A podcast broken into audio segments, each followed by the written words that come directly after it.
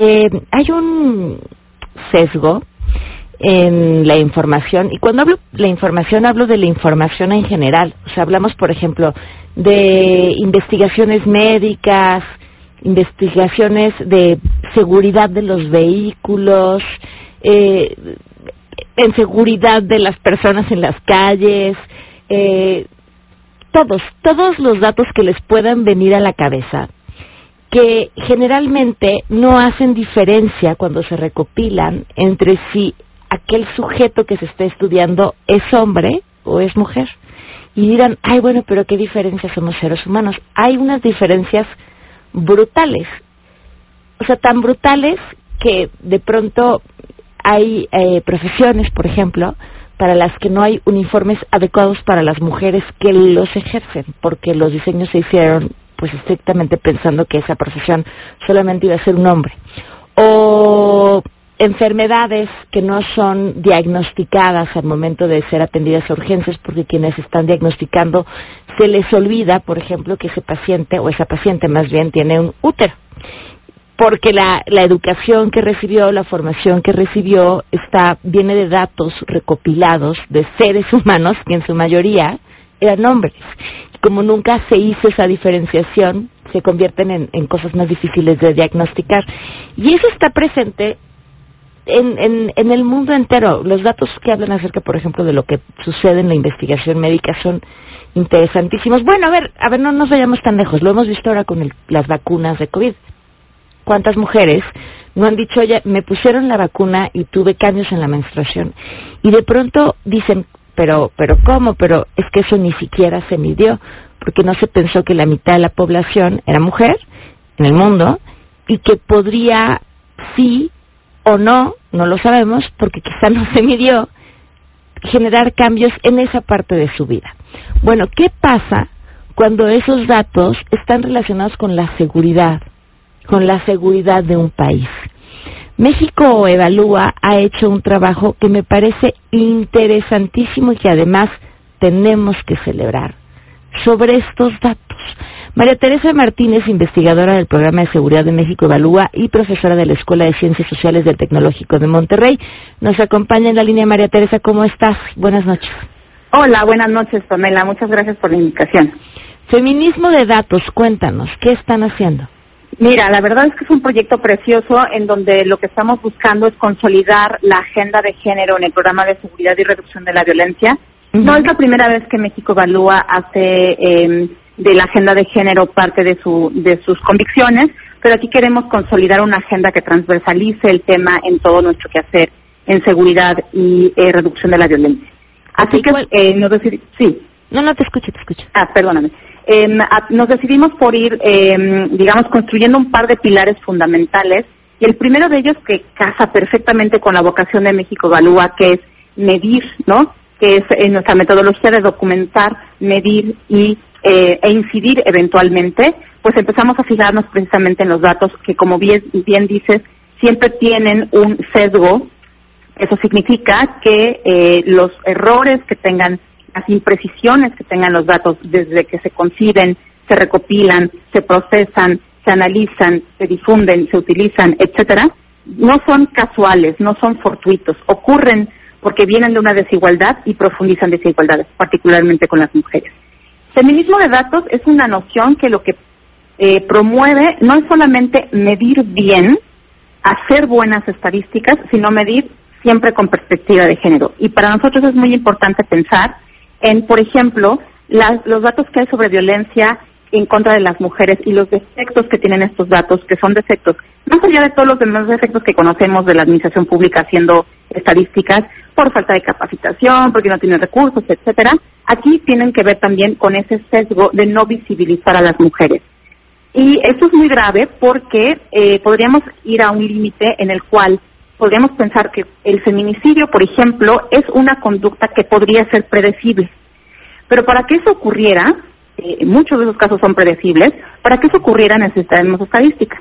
Pero si no tenemos esos registros y no podemos juntar las piezas de los diferentes relatos que las mujeres que sufren algún tipo de violencia comparten en algún tipo de ventanilla del Estado, pues vamos a ser incapaces de unir los puntos y por ende hacer análisis y entonces predecir.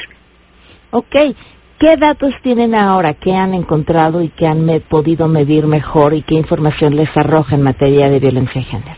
Mira, uno de los, de los elementos más interesantes eh, y que esto ha abierto toda una línea para nosotros tiene que ver con la violencia eh, cuando las niñas y las adolescentes son víctimas. Eh, porque son las invisibilizadas de las invisibilizadas. Básicamente porque empecemos por considerar que tenemos un cruce de dos grandes sesgos cuando tratamos de entender la violencia contra las niñas. Eh, para, para que quede muy claro, un sesgo es como tener un ojo tapado, digamos, como no ver una parte. ¿Cuáles son estos dos sesgos? Primero, cuando hacemos estadísticas sobre la violencia contra las mujeres que ya tienen sus defectos, tenemos lo que llamamos un sesgo adultocéntrico. Es decir, pensamos en la construcción de estadísticas para poblaciones adultas. Entonces utilizamos instrumentos para recopilar información, utilizamos mecanismos y procesos para recopilar información que no tienen nada que ver con las niñas y con las adolescentes. Eso, por ejemplo, ¿qué impactos tiene? Cuando las niñas llegan a aparecer en algún registro de violencia en contra de las mujeres, cuando llega a suceder es generalmente como las hijas de una madre que ha sido violentada, como un accesorio de la madre violentada, pero no como sujetos en sí mismos. Eso, por empezar, dice lo poco que importan como sujetos en sí mismos, pero además, ¿qué pasa, por ejemplo, cuando son niñas violentadas por sus madres? No van a aparecer en los registros. O, por supuesto, en los casos en los que las madres nos acercan al Estado y no aparecen ni las madres ni las hijas. Primer sesgo. Segundo sesgo. El sesgo que tiene que ver con que en las estadísticas sobre la infancia, sobre los derechos de la infancia, sobre em, lo que conocemos de la infancia, no se pone atención en las violencias de género. Entonces, si lo vemos por lado de las infancias, no sabemos qué pasa con las niñas violentadas. Por ejemplo, el hecho de que las escuelas, que podrían ser una fuente de información, no reporten casos, información a quienes recopilan información sobre violencia, hace que tengamos una discontinuidad de la información y aunque tengamos casos de violencia, no tenemos información estadística sobre violencia. Eso es entre otros hallazgos. Ahora, eh, entiendo que el sesgo viene desde la parte en la que se recopilan. ¿Cómo hacen ustedes para entonces obtener datos que de origen nos sirvan? Claro, eh, tienes razón, desde la parte en que se recopila, desde cómo se concibe el, problema y después ese, esa, ese sesgo se va reproduciendo y se va aumentando en el resto del proceso. Cuando se recopilan hay que considerar que normalmente la recopilación de los datos viene de los registros administrativos. ¿Qué es eso? Cualquier persona que se acerque a una ventanilla del Estado, digamos, un, hospital, em, un centro de justicia para mujeres, un ministerio público en los casos extremos, el registro de llamadas de emergencia, insisto, la escuela, cualquiera que sea una ventanilla de alguna forma del Estado, genera un registro administrativo. Esos registros administrativos se tendrían que convertir en información estadística, el paso no es automático. Se tienen que procesar, se tienen que capturar, se tienen que ordenar, se tienen que poner al lado de otros datos que nos cuenten la historia completa de esa mujer.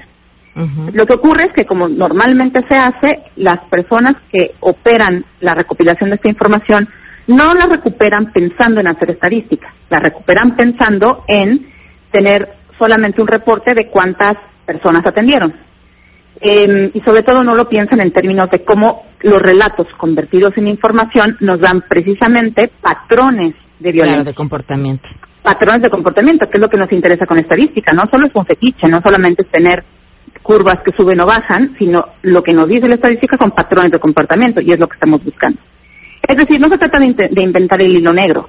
De lo que se trata es de pensar cómo logramos que los registros administrativos que de todas maneras ocurren en las diferentes dependencias sean la materia prima de la construcción de una herramienta estadística y no solamente un reporte, que lo mismo puede estar en una base de datos sencilla que en un cuaderno de papel de un funcionario. Claro, entonces esa es la pregunta, ¿cómo, cómo van a lograr que así sea?